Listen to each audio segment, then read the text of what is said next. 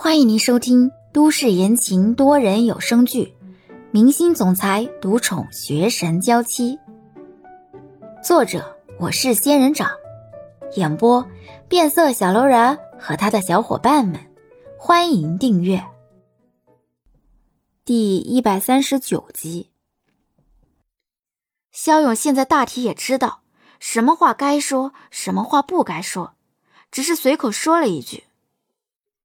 我妈说我姐太宠我了，怕把我宠坏了。张良被震惊到了，因为和肖勇认识的时间也很久，到底谁宠肖勇宠的比较离谱，张良还是有所了解的。难道这位姐姐比肖勇的妈妈还离谱？两个人等了没几分钟，韩愈果然开着车来了。肖勇和张良一起跑过去。肖勇如今十五岁多了，个子已经接近一米七，长得也不算慢。但是张良就毕竟离谱了，和肖勇同岁，个子早已突破了一米八，还在长。看发展趋势，突破两米的大关似乎也不是什么不可能的事情。毕竟基因摆在那里。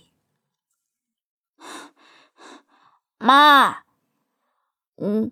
我想去我同学家玩玩，晚点回去，行吗？你这头才刚好，要不过几天好利索了再去。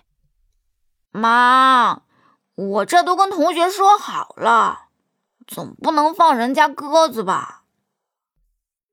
肖勇立刻拉张良当挡箭牌，张良也适时的开口打招呼：“阿姨好。”韩愈看张良穿的干净整齐，明明是一身校服，穿的却格外有精神。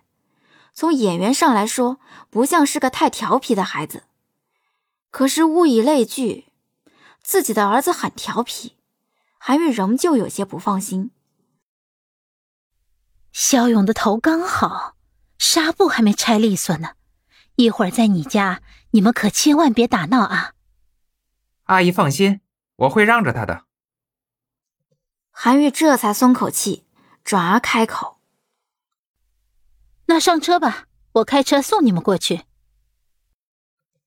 肖勇和张良都是一愣，肖勇使了个眼色，张良立刻开口：“阿姨，我家离这里不远，坐公交车也才五站地，坐着公交车过去就行了，也就两块钱的事儿。挤公交车干什么？车上也不知道挤不挤。”上车，我送你们过去。肖勇只能和张良无奈的上了车，看着韩愈开车与去李潇家的路越来越远。等到了地方，张良和肖勇准备下车，韩愈回头叮嘱道：“临回家的时候，借你同学家长的手机给我打个电话，我来接你。”“不用了，我自己打车回去就行。”“也行。”那你身上还有钱吗？肖勇刚想说有，随即眼珠子一转，嗯，那你还是给我点吧。我第一次去我同学家，空着手去不好看。韩愈也没含糊，拿出钱包递给肖勇五百块钱，在别人家乖乖的，别撒野。好嘞。肖勇和张良下了车，目送韩愈开车离开。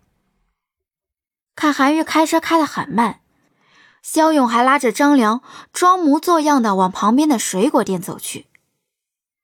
韩愈从后视镜里看了一眼，觉得没什么异常，这才加速离开了。韩愈的车一离开，肖勇就眉开眼笑的拉着张良一起回到了路边。张良无奈。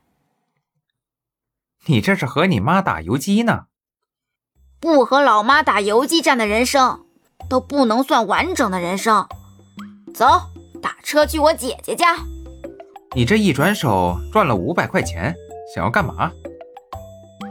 我好久都没有去见她了，当然要给她带东西啦。肖勇又从兜里掏啊掏，掏出了几百块钱，加起来一千多，应该也够了。我去，你身上这么多钱还要？嘿嘿，伸手不打笑脸人。我要是不带礼物，万一我姐姐把咱们关在门外，那怎么办？肖勇拦了辆车，两个人直奔李潇家而去。在木头椅子上又连续坐了好几个小时，李潇忍不住伸了个懒腰。凳子太硬，对于李潇这种屁股上肉少的女生来说是一种折磨。李潇站起身，活动了一下腰。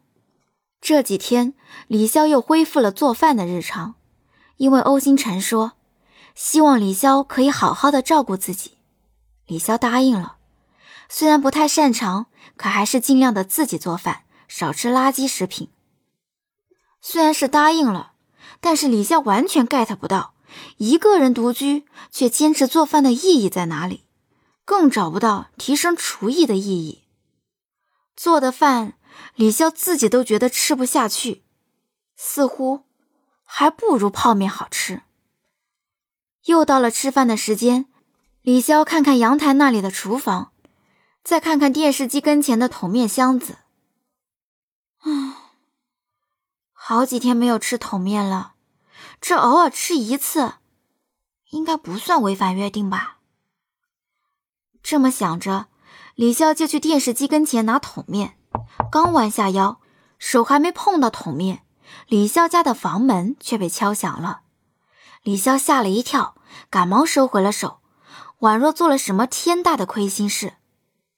走到门口，李潇开口：“谁在外面？”“是我。”李潇有些意外，这将近一年的时间不曾来这里的肖勇，怎么又来了？迟疑了一下，李潇还是开了门。门一打开，看着门外一高一矮的身影，李潇还没来得及问他来这里的原因，肖勇就抱着东西轻车熟路的进来了。肖勇后面的张良憨厚的笑了笑，也跟着进来了。与肖勇的大包小包相比，张良就轻松很多，手里提了很多的饭盒袋子。其实之前张良也是拿了不少东西的，只是临敲门前，肖勇全要了过去，说是要给姐姐留一个好印象。本集已播讲完毕，感谢您的收听。